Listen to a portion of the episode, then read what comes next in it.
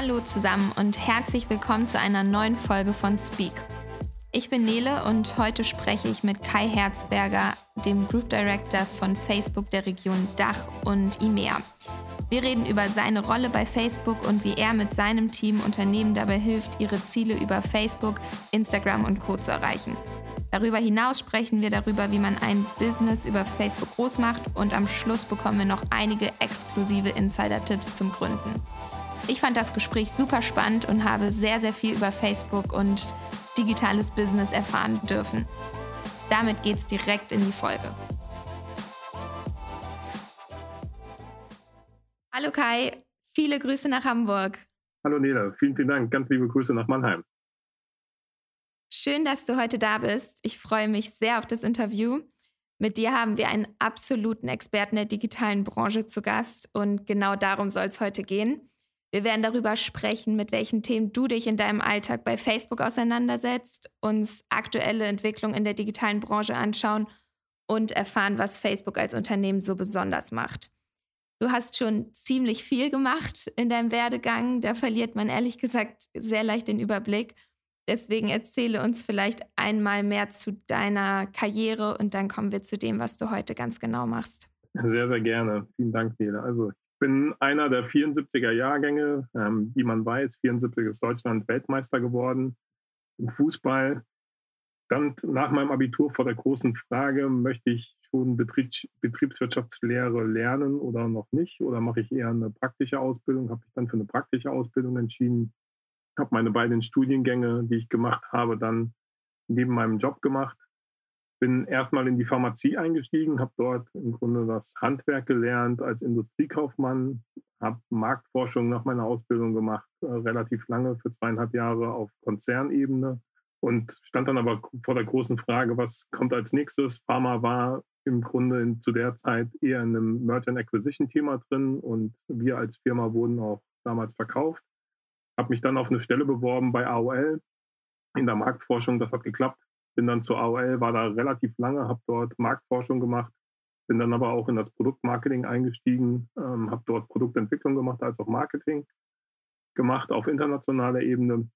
War dann kurz ähm, mit einem kleinen Abstecher bei der Deutschen Telekom, habe dort ähm, das Thema Fixed Mobile Convergence auf internationaler Ebene gemacht, aber wirklich ganz, ganz kurz nur.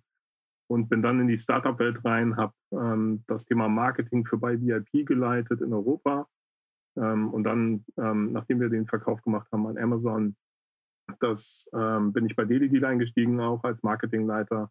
Habe dort im Grunde auch das Marketing großgezogen und dann haben wir äh, DailyDeal an Google verkauft. Stand dann vor der großen Frage, was ist als nächstes dran? Ist es wieder ein Großunternehmen ähm, oder bleibe ich in der Startup-Welt? Ähm, habe damals mich dann entschieden, dass ich selbst gründe, habe ähm, diverse Firmen gegründet, die eher in, der, in dem Bereich Beratung, ähm, Interimsmanagement tätig waren, habe das für ein paar Jahre gemacht und ähm, dann kam Facebook um die Ecke. Ähm, zwei sehr nette Kollegen, äh, beziehungsweise meine Chefs dann am Ende des Tages, die mich gefragt haben, ob ich mir vorstellen könnte, meine Flexibilität als natürlich Selbstständiger aufzugeben und in ein Unternehmen reinzugehen, ähm, was immer noch einen Startup-Charakter hat, heute auch noch ne, und ähm, vor knapp sieben Jahren auch. Ähm, und habe mich dafür entschieden, dass ich das mache und leite seitdem ähm, das Thema E-Commerce, ähm, wir nennen es heute Commerce, ähm, weil wir einfach den Unterschied nicht mehr machen zwischen einem reinen E-Commerce und dem, was der stationäre Handel macht. Aber wir sind schon sehr stark auf E-Commerce Pure Plays konzentriert in meinem Team heraus und leite das für den deutschsprachigen Markt, also Deutschland, Österreich und Schweiz und auch für Europa. Sehr, sehr cool. Vielen, vielen Dank. Das sind ziemlich viele Stationen. Wir werden auf deine Aktivitäten in der ganzen Startup-Welt später noch ein bisschen eingehen. Aber vielleicht bleiben wir direkt mal bei Facebook. Dein Titel ist ziemlich lang. Ich war sehr beeindruckt, als ich den auf LinkedIn mir anschauen konnte. Du bist Group Director der Region Dach für Commerce, Fashion, E-Commerce und Marketplaces, wie du gerade schon gesagt hast, und darüber hinaus Group Director der Region IMEA für E-Commerce bei Facebook.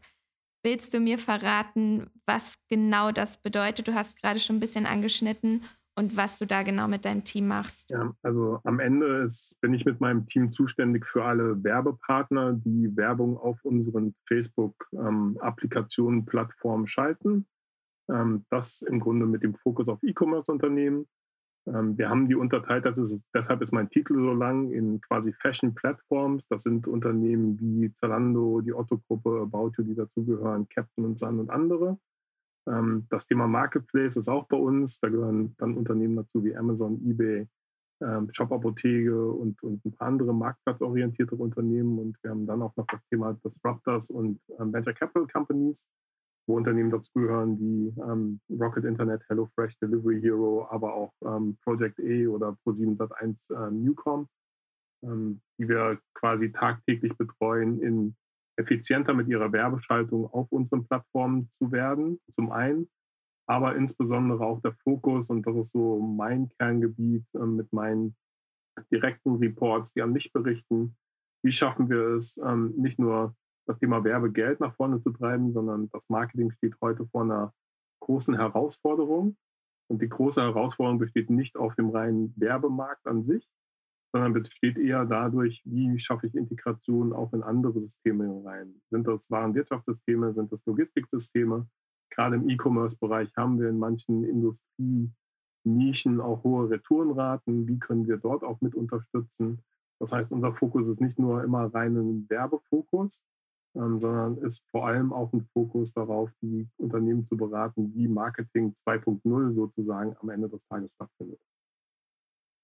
Oh wow, das ist super spannend. Das heißt, du und dein Team im Kern begleitet die Unternehmen wirklich ihre Unternehmensziele auch auf strategischer Ebene irgendwie auf euren Plattformen zu erreichen. Genau. Ähm, das ist ziemlich cool. Ähm, gibt es irgendwie konkrete Probleme, die dir auffallen, an denen Unternehmen irgendwie heutzutage relativ häufig scheitern oder ist das immer sehr individuell? Am Ende ist es immer individuell. Man muss sich es auch von Industrie zu Industrie angucken. Wenn wir uns unsere Industrie angucken, also die reinen E-Commercer, ist natürlich erstmal das große Thema, ähm, dass sie erstmal keinen stationären Handel haben. Also dass sie kein, kein, kein haptisches Produkt haben, was du erstmal anfassen kannst. Natürlich haben sie dann am Ende in der Regel ein haptisches Produkt, außer es ist ein Service, eine Dienstleistung, ähm, die du anfassen kannst, wenn ein Paket nach Hause zu dir geschickt wird. Ähm, die größten Herausforderungen, die wir sehen bei den Unternehmen, ist das Thema Marketing so zu verstehen, dass es sehr stark wieder in den Fokus rückt des Menschen. Ne, viele Unternehmen haben natürlich immer den Beweggrund, ihre Umsätze und Gewinne natürlich weiter auszubauen. Hm, die große Herausforderung ist aber, wie schaffst du das, indem du den Menschen, also quasi deinen Endkunden, unabhängig davon, ob es ein Bestandskunde schon von dir ist oder ob es ein Neukunde von dir ist, auf diesem Weg nicht zu verlieren. Sodass wir heute auch sagen, als Team, am Ende ist das Thema Werbegeschäft ein Eintritt in das Thema Kommunikation aber es darf da nicht aufhören, sondern es muss sich natürlich dann auch weiter anschließen, wenn du zu Hause dein Paket bekommen hast, sollte im Grunde dann auch eine weitere Kommunikationskette mit dir erfolgen. Ne? Sei es sowas wie, wie schaffst du es ähm, besser zu retournieren? Wie schaffst du aber auch im Grunde weitere Käufe nachher mit einem Unternehmen zu tätigen, wo du deinen ersten Kauf gemacht hast? Ähm, als auch im Grunde das gesamte Thema Dialogmarketing, ähm, was du über Messaging-Produkte im Grunde auf, aufbaust oder aufbauen kannst, gerade wenn wir mal nach Asien gucken, wie ähm, auch Unternehmen wie ein WeChat ähm, entsprechend dort auch ähm, Themen aufgebaut haben, die sehr, sehr stark E-Commerce orientiert sind und deutlich stärkere Integrationen machen als ähm, vielleicht jetzt Unternehmen, die rein erstmal heute nur ähm, uns als Werbekanal nutzen. Ja, total spannend. Vielen Dank. das klingt auf jeden Fall nach richtig vielseitigen Aufgaben kann mir vorstellen, vor allem in der digitalen Branche, die sich ja sowieso die ganze Zeit verändert eigentlich, ähm, verändern sich dann auch deine Aufgabenbereiche. Du bist ja in deiner Karriere auch echt früh in den digitalen Bereich gekommen, hast du uns gerade ähm, so schön erläutert und da jetzt natürlich immer noch tätig. Das heißt, du hast die Entwicklung eigentlich in den letzten Jahren aus erster Hand äh, mitbekommen. Wo siehst du denn aktuell die großen Challenges allgemein im digitalen Bereich? Also im digitalen Bereich auch wieder, ne, das hängt so ein bisschen industriespezifisch ab. Aber wenn du es dir heute anguckst und ähm, ne, dich selbst anguckst und ähm, deine Mitstreiter und Mitkollegen und Mitstudenten ähm, am Ende des Tages, ähm, aber auch im Grunde die Partner, mit denen ihr zusammenarbeitet, ist es so, dass das Thema mobil schon eine Herausforderung für manche Unternehmen ist. Ne? Also wie gehe ich mit dem Thema mobil um? Am Ende muss man sagen, mobil ist eigentlich nur eine Technologie. Ähm, Und das, was das Entscheidende ist, ist das Konsumentenverhalten, was sich einfach viel, viel schneller bewegt, als die Technologie oder dank der Technologie sich im Grunde schneller bewegt. Und das ist eine Herausforderung schon in manchen Unternehmen, die immer noch ne, das Thema Desktop versus mobiles Endgerät im Grunde in ihren Marketingstrategien sehen. Ähm, und gleichzeitig auch die größte Herausforderung, die wir natürlich auf, auf mobilen Endgeräten haben, ist, dass das Thema das Screen ist viel, viel kleiner. Und der Screen ist halt nicht wie auf einem TV-Gerät horizontal, sondern ist vertikal.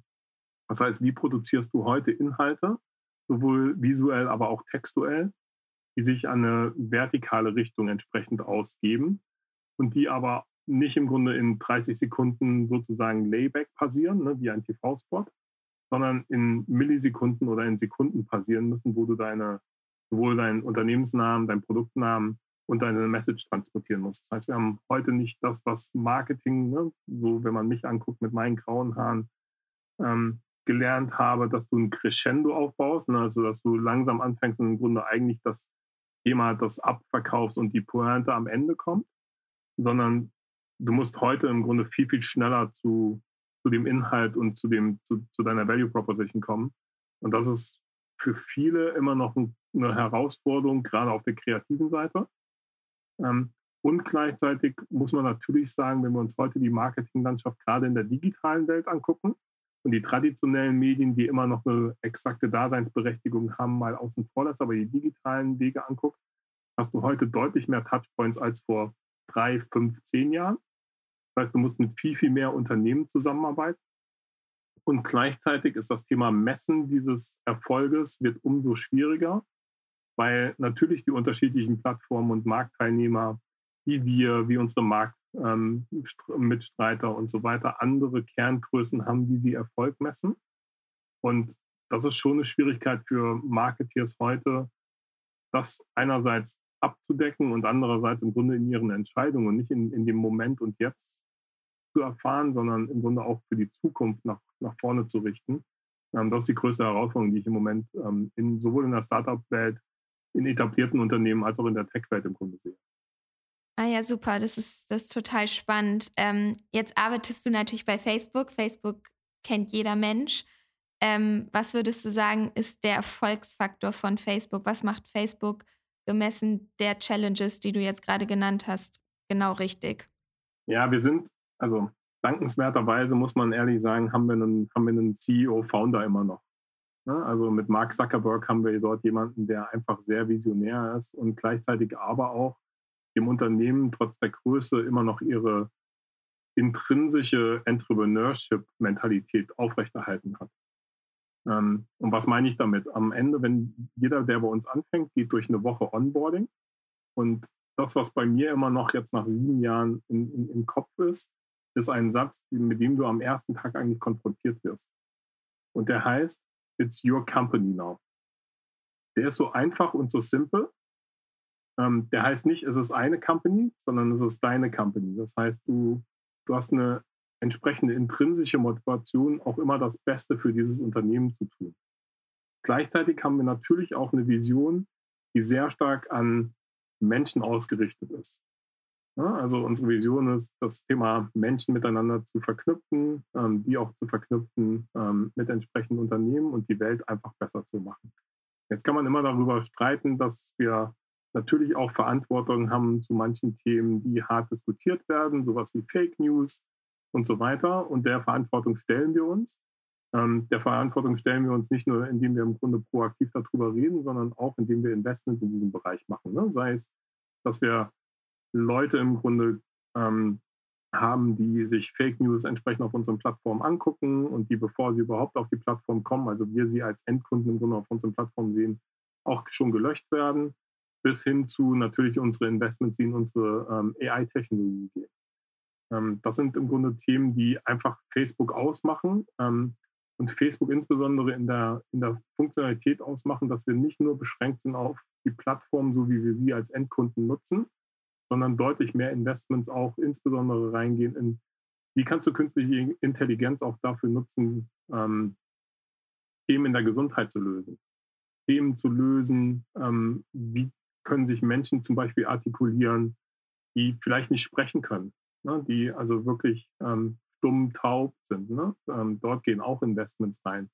Oder auch Themen, wie kannst du im Grunde Menschen miteinander connecten, die jetzt vielleicht ein paar Meilen voneinander oder Kilometer voneinander weg wohnen. Ne? Wie zum Beispiel mein Bruder, der in den USA lebt, mit dem du halt nicht tagtäglich irgendwo am Telefon hängen kannst ähm, und am Telefon natürlich eine gewisse Unpersönlichkeit stattfindet und auch die Kinder sich jetzt irgendwie nicht sehen können, ne? wenn jetzt ein Neugeborenes kommt ähm, oder man jetzt gerade sagen will, guck mal, da liegt Schnee oder hier scheint die Sonne. Ähm, das sind Themen, die wir natürlich auch abbilden durch ähm, Produkte wie zum Beispiel Facebook Portal, ähm, aber auch das gesamte Thema, wo, wo es natürlich in Zukunft hingehen wird, eher auf das Thema Augmented Reality, Virtual Reality, was sicherlich erstmal so ein bisschen ein Schreckensgespenst ist am Markt, aber vor allem Vorteile bringt, wenn wir wirklich noch mal ein Stückchen tiefer reingehen und verstehen, was künstliche Intelligenz wirklich für Chancen hat in Bereichen wie Gesundheit, wie gesellschaftliche Themen, wie politische Themen. Ähm, und Menschen einfach auch eine, eine Sprache geben. Ne? Also wir nennen es immer so schön, Menschen eine Voice geben. Und ich glaube, das ist, das ist, das ist das, was mich auch immer wieder jeden Tag aufstehen lässt und sagt, da ist was, was mich intrinsisch einfach motiviert für diese Firma und für das, wie sich Welt im Moment verändert und nicht nur im Marketing, sondern wie sich Welt insgesamt verändert, auch aufzustehen und zu sagen, hey, ich möchte dabei sein. Das Zweite, was ich natürlich jetzt gerade sehe durch die Pandemie, die uns leider beschäftigt und nicht nur in Deutschland beschäftigt, sondern weltweit beschäftigt ist, das Thema immer zu überlegen, was ist gut für lokal und was ist gut für deine Community. Ähm, und dort gehen enorm viele Investments rein von uns, aber gleichzeitig auch, wenn wir unsere Endkunden angucken, also unsere Nutzer und Nutzerinnen, die dort meiner Ansicht nach ein hervorragendes ja, Werkzeug gefunden haben, sich zu voicen, aber auch im Grunde Community-Arbeit zu leisten.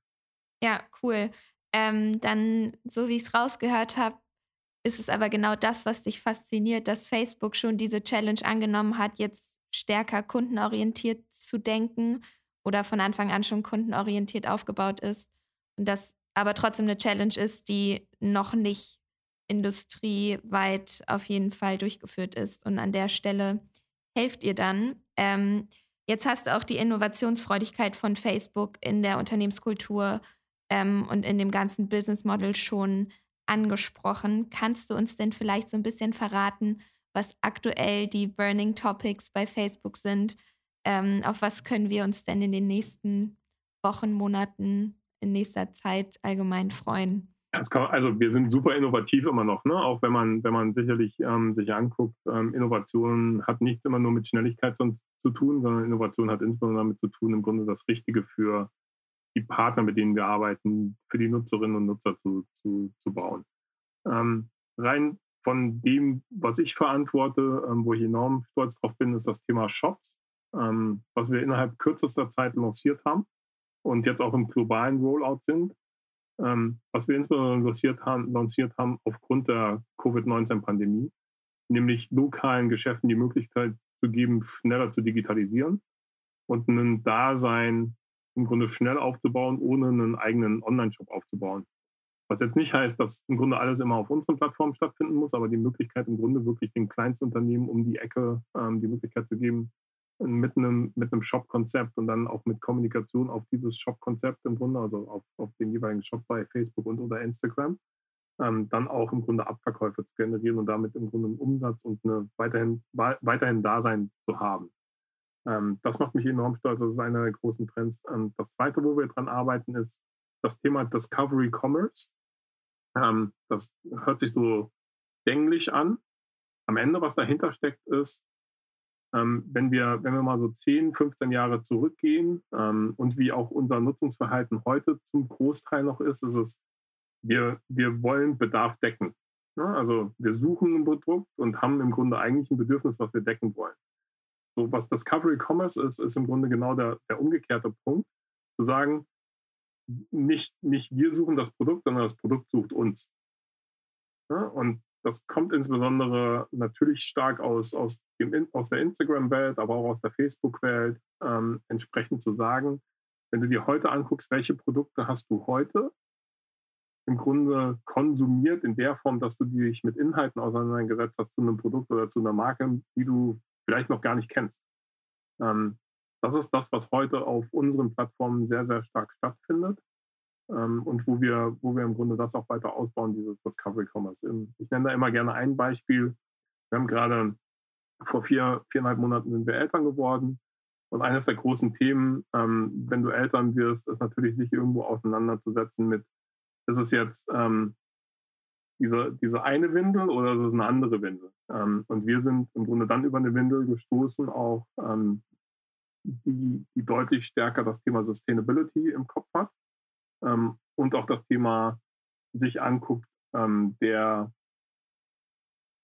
weniger Chemikalien eigentlich drin zu haben und damit hoffentlich besser für das Kind zu sein. Ne? Und das war ein Produkt, über das sind wir einfach gestolpert, indem wir ähm, abends auf der Couch saßen, meine Frau und ich, und ähm, dann im Grunde gesagt haben, okay, es ist nicht das Produkt, was, was in der Regel ganz, ganz viele kaufen, ähm, sondern es ist ein anderes Produkt. Und das ist das, ähm, mit, dem, mit dem wir heutzutage unser Kind im Grunde ausstatten, ähm, tagtäglich.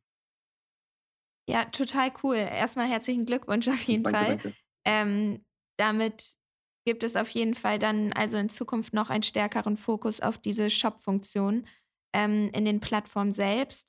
Das ist sehr spannend. Wir bleiben vielleicht einfach direkt mal da und stellen uns vor, dass ich ein Startup bin und selbstverständlich möglichst schnell bekannt und unfassbar erfolgreich sein möchte.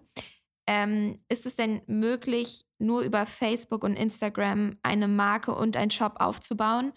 Was wären da so meine First Steps? Also so wie ich es jetzt rausgehört habe, ist es auf jeden Fall möglich. Ähm, aber wie würde ich das ganz konkret angehen? Also, du hast das schon richtig gesagt. Es ist möglich und es gibt genügend Beispiele, ähm, die genau das gemacht haben. Ne? Also Unternehmen wie Captain und Sun, ähm, wie Holzkern ähm, und so weiter sind im Grunde durch die Facebook-Plattform bekannt geworden möchte nicht sagen groß geworden, weil am Ende des Tages gehört auch nicht nur im Grunde ein Facebook zu deinem Marketingmix dazu, sondern es gehören ganz, ganz viele unterschiedliche Partner natürlich auch dazu. Und das ist das auch das, was wir ähm, natürlich auch in unseren Beratungen immer wieder haben. Ne? Wo ist die Effizienz des, des Facebook-Kanals gegenüber einem anderen Kanal? Und dort müssen wir im Grunde tagtäglich eigentlich Gewehr bei Fuß stehen und den Beweis antreten, dass wir im, im sogenannten Return of Investment immer auch ein Teil einer, einer Marketingstrategie und eines Marketingmixes sein sollten. Ähm, also das geht auf jeden Fall. Ähm, gleichzeitig ähm, ist, es, ist es so, dass du natürlich dir erstmal Gedanken machen musst, wenn du startest, was ist deine Marke? Also was, was, ist, was ist der Purpose deiner Marke? Das ist, das ist enorm wichtig, weil wir ganz, ganz viel immer sehen, dass viele Startups, ähm, die ganz, ganz früh sind, immer wieder in das Thema Performance Marketing rein, reingehen. Was natürlich erstmal richtig ist, um, um Wachstum zu treiben. Aber am Ende des Tages über eine mittelfristige, mittel, mittelfristigen Zeitstrahl das Thema ihres Purpose so ein bisschen verlieren. Ne? Und wenn du das jetzt so ein bisschen als Brücke baust zu dem, was ich gesagt habe, dass der Mensch immer wichtig ist, ähm, musst du auch verstehen, ne, den Menschen habe ich jetzt erstmal gewonnen in der Wachstumsphase. Wie halte ich den jetzt auch noch, wenn meine Wachstumsphase vorbei ist? Ähm, und da sich frühzeitig drüber Gedanken zu machen. Also wir nennen das immer so schön über Markenstrategie oder Markenkommunikation als auch über Performance-Kommunikation klar zu werden, wie geht das eigentlich Hand in Hand. Ähm, und dafür stehen wir jetzt nicht nur als Team zur Verfügung, sondern haben wir auch funktionale Bereiche, die da helfen, die auch Startups entsprechend helfen, ne? wo wir unsere kreativen Strategen reinholen, wo wir unsere Marktforscher reinholen, wo wir unsere Engineers auch reinholen, wenn etwas schief geht mit einem Pixel-Integration oder mit einem Produktkatalog ähm, hochzuladen. Ähm, das sind alles so Dinge, die, die beraten wir. Aber ich würde immer sagen, digital zu starten macht auf jeden Fall Sinn. Natürlich macht es Sinn, ne, dafür, dafür arbeite ich natürlich auch bei Facebook, macht es Sinn im Grunde mit Facebook, Instagram und so weiter zu starten. Aber sich schon auch Gedanken zu machen, wie Dialogmarketing in der Zukunft passieren soll für meine Marke, für mein Produkt, ähm, für den Service, den ich im Grunde anbiete. Ja, sehr cool. Vielen, vielen Dank. Ähm, gibt es denn auch hier ganz konkret ähm, irgendwelche herausstechenden Trends, ähm, die ihr irgendwie beobachten könnt bei der Vermarktung. Also dass zum Beispiel gerade Vermarktung über Instagram Stories oder Instagram Reels besonders gut läuft. Ja, du sprichst, du sprichst eins an. Ne? Stories ist ein Riesenthema, ähm, Reels ist ein großes Thema. Mit Reels natürlich auch das Thema Influencer Marketing ist, ist ein Thema. Ne? Also Influencer Marketing ist ja eines der, der Mark marketingträchtigen Buzzwords, ähm, was sich so seit 2018 irgendwie entwickelt hat. Ähm, am Ende muss man das aber wieder so ein bisschen reduzieren. Ne? Was ist Influencer Marketing? Ich möchte das gar nicht respektierlich nennen. Influencer Marketing heute ist eigentlich vergleichbar mit dem, was Affiliate Marketing so 2005 bis 2015 so insbesondere ausgemacht hat. Ähm, und am Ende des Tages muss man sich als Unternehmen im Grunde entscheiden, ne? wie sieht Kommunikation am besten aus? Brauche ich Testimonials für Influencer oder kann ich es im Grunde auch selbst machen? Ähm, klar bieten die, die Plattformen heute und so wie wir auch im Grunde die Möglichkeiten, auch das mitzunutzen. Aber am Ende geht es wieder darum, dass du am Ende die Entscheidung triffst und auch du im Grunde für deine Marke einstehst.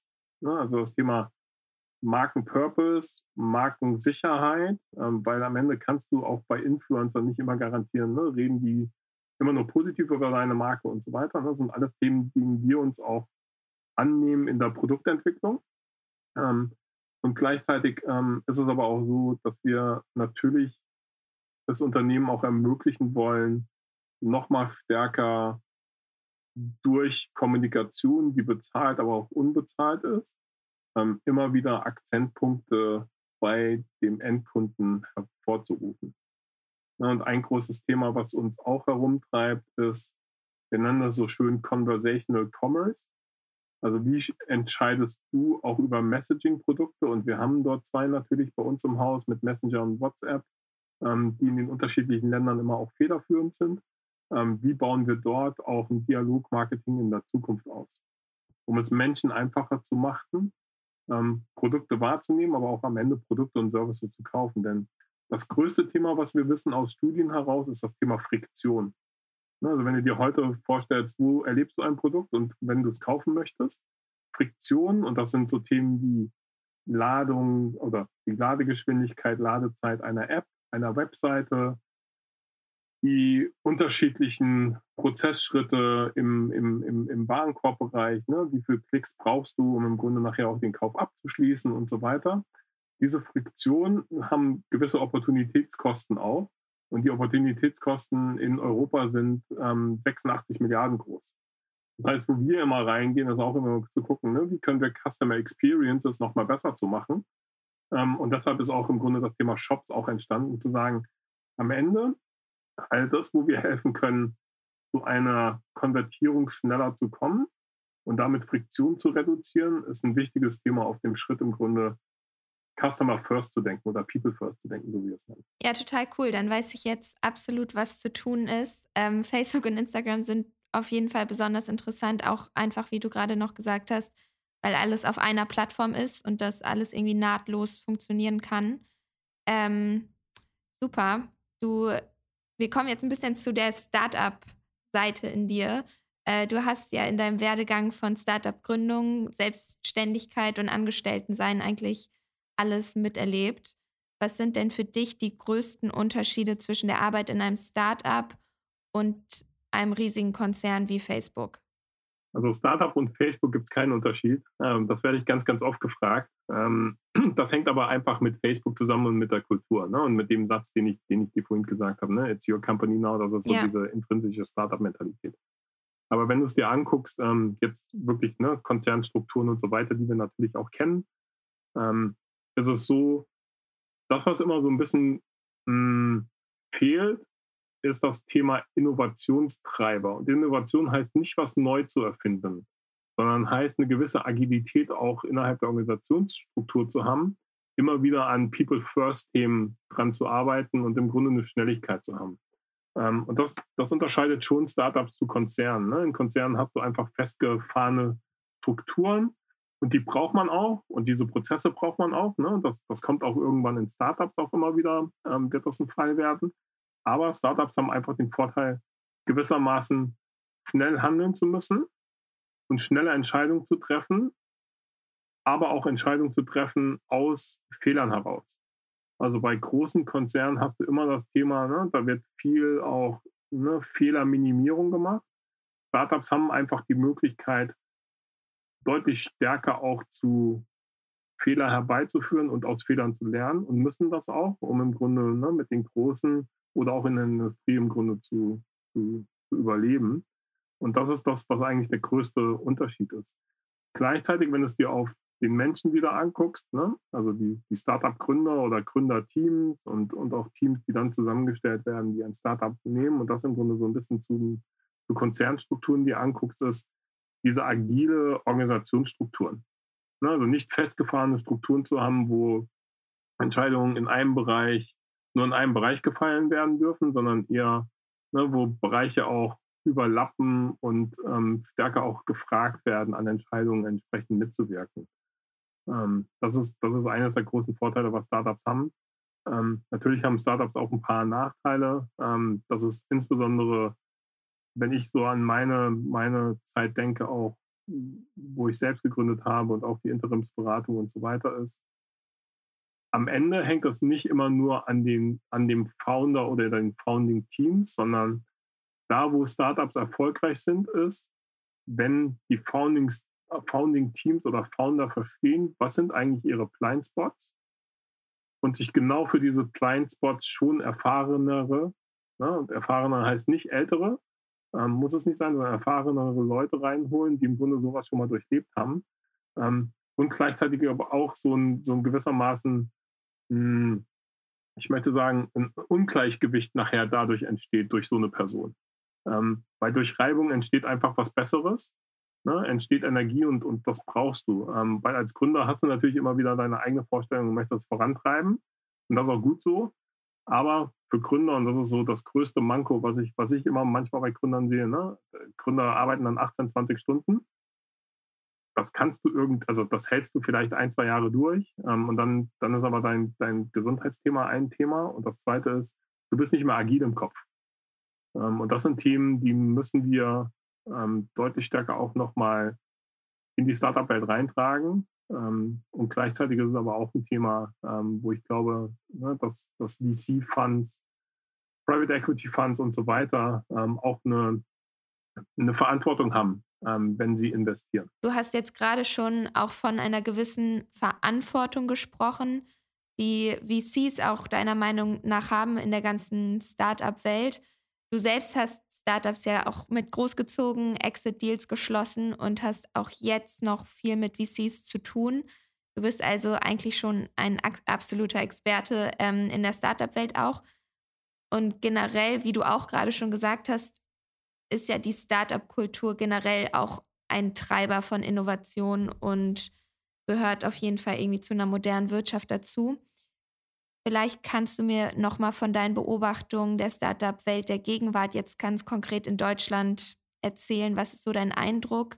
Ist die deutsche Startup-Welt wirklich so jung und innovativ und disruptiv, wie sie im Optimalfall sein sollte? Also jetzt kann man immer wieder drüber streiten. Ne? Und viele der ähm, großen äh, Companies, Venture Capital Companies sagen immer, Deutschland ist nicht innovativ und kein Startup-Land. Ähm, das muss man, glaube ich, immer im Jetzt und, und aktuell betrachten. Ähm, ich glaube schon, dass wir ein Startup-Land sind ähm, und das ist insbesondere Deutschland auszeichnet, weil wir als Deutschland sind natürlich bekannt für Made in Dach ähm, oder Made in Germany. Ähm, und der Mittelstand, und dazu zähle ich im Grunde auch Startups ne, im, im, im, im weiteren Sinne, sind eines der großen Assets, die wir als Deutschland haben. Klar haben wir ein paar Herausforderungen, gerade wenn wir uns ähm, Deutschland gegenüber auch europäischen Märkten, die groß im Startup-Bereich sind, ähm, zu tun haben. Und das liegt aber eher auf, dem, auf den Rahmenbedingungen, die wir haben. Ne? Und da will ich nicht irgendwie die Schuld bei der Politik suchen, sondern das sind einfach Rahmenbedingungen, die wir als Deutschland haben ähm, und mit denen wir aber auch als Startup-Gründer ähm, umgehen können und die aber auch eine Opportunität sind. Ne, also ein großes Beispiel ist die gesamten Themen Regulierungsthemen. Die sind enorm großes Assets. Die werden natürlich immer wieder als negativ betrachtet, ähm, auch gerade aus, aus einer Startup-Thematik, aber es ist ein riesengroßes Asset. Gerade wenn ich globalisiere, wo ich viel, viel stärker auch mit unterschiedlichen Regularien zu tun habe und wo ich mich immer auch auf meinen Heimatmarkt im Grunde Deutschland fokussieren kann in, in dem Thema Regulierung. Ähm, gleichzeitig haben wir aber auch ein paar Herausforderungen, das ist das Thema Talent. Ne? Das Thema Talent ist, glaube ich, eins, wenn ihr anguckst, heute reden alle ganz, ganz viel über Berlin als die Startup-Metropole. Ähm, ja, das stimmt, ähm, weil da natürlich viele der Großen auch hingezogen sind. Aber das hält uns ja nichts davon ab, im Grunde Startups auch auf dem flachen Land ähm, zu gründen, groß machen zu lassen ähm, und weiter auszubauen. Und ähm, ich kann da immer nur appellieren, jeder, der eine tolle Idee hat ähm, und selbst auch mal ähm, im Grunde ein eigenes Geschäft hochziehen will, sollte es einfach machen. Es ist eine Erfahrung. Auch wenn man auf die Nase fällt, ist es eine Erfahrung. Ne? Da wird man nur besser. Ähm, das darf man nicht im Grunde negativ sehen, sondern immer optimistisch sehen. Mm, und deshalb glaube ich schon, dass wir als Deutschland eine, man redet immer so ein bisschen von Ost-West-Konflikt, ne? also Silicon Valley und dann Asien, gerade China ähm, als, als große Startup-Nation auch. Ähm, die gibt es nicht. Ich glaube, wir haben eine absolute Daseinsberechtigung als Deutschland ähm, und wir sind insbesondere auf der technologischen Seite so starke Ideengeber und sollten auch keine, keine Angst und Panik haben, uns gegen die großen Valleys dieser Welt dort nicht antreten zu müssen, ähm, um ehrlich zu sein. Ne? Und wir haben enorme Erfolge. Also gerade wenn du dir anguckst, ne, so Rocket Internet, ähm, ne, was da alles raus entstanden ist, sei es ein Zalando, aber auch About You ne, in der Otto-Gruppe. Captain und Son, Holzkern, wie gesagt, ne? Paul Valentine, ähm, selbst auch so Unternehmen Amorelli, ne? ähm, Levu im Dating-Bereich. Also das sind alles Unternehmen, ne? die sind in Deutschland gegründet, die haben mittlerweile auch, ähm, wenn nicht regionalen und sogar vielleicht Weltmarktcharakter. Ähm, da müssen wir uns absolut nicht verstecken. Sehr cool, das klingt sehr euphorisch und optimistisch, das gefällt mir. Ähm, hast du vielleicht als Abschluss noch ein, zwei Tipps. Du hast jetzt schon ein, zwei genannt, aber vielleicht hast du noch zwei mehr ähm, für Gründer in der Anfangsphase, die du unseren Hörern mit auf mhm. den Weg geben kannst. Verbiegt euch nicht, seid immer authentisch. Weil wenn ihr nicht, also nicht authentisch kriegen VCs ganz schnell mit. Ähm, und vor allem holt euch Rat dort, wo ihr sagt, dort brauche ich jetzt Rat. Ne? Weil Rat ist auch dafür da, besser zu werden. Ähm, das sind im Grunde so die zwei größten Dinge, die ich immer Gründern auch heutzutage noch mit auf den Weg gebe. Ja, super cool. Klasse. Kai, vielen, vielen Dank für das Gespräch. Ähm, dann kommen wir damit zu einem Ende. Es hat mir sehr, sehr viel Spaß gemacht. Ich habe unfassbar viel gelernt und fühle mich jetzt ready, ein Business über Facebook oder Instagram aufzubauen, definitiv. Damit schicke ich ganz, ganz liebe Grüße nach Hamburg. Vielen, vielen Dank, Nele, für die Zeit. So, das war der Speak mit Kai Herzberger. Es hat mir wirklich riesigen Spaß gemacht, Kai zu interviewen. Er ist eine super spannende und inspirierende Person und ich hoffe natürlich, dass ihr genauso viel Spaß beim Zuhören hattet. Ich freue mich, euch bei der nächsten Folge auf jeden Fall wieder begrüßen zu dürfen und bis dann, ciao, ciao!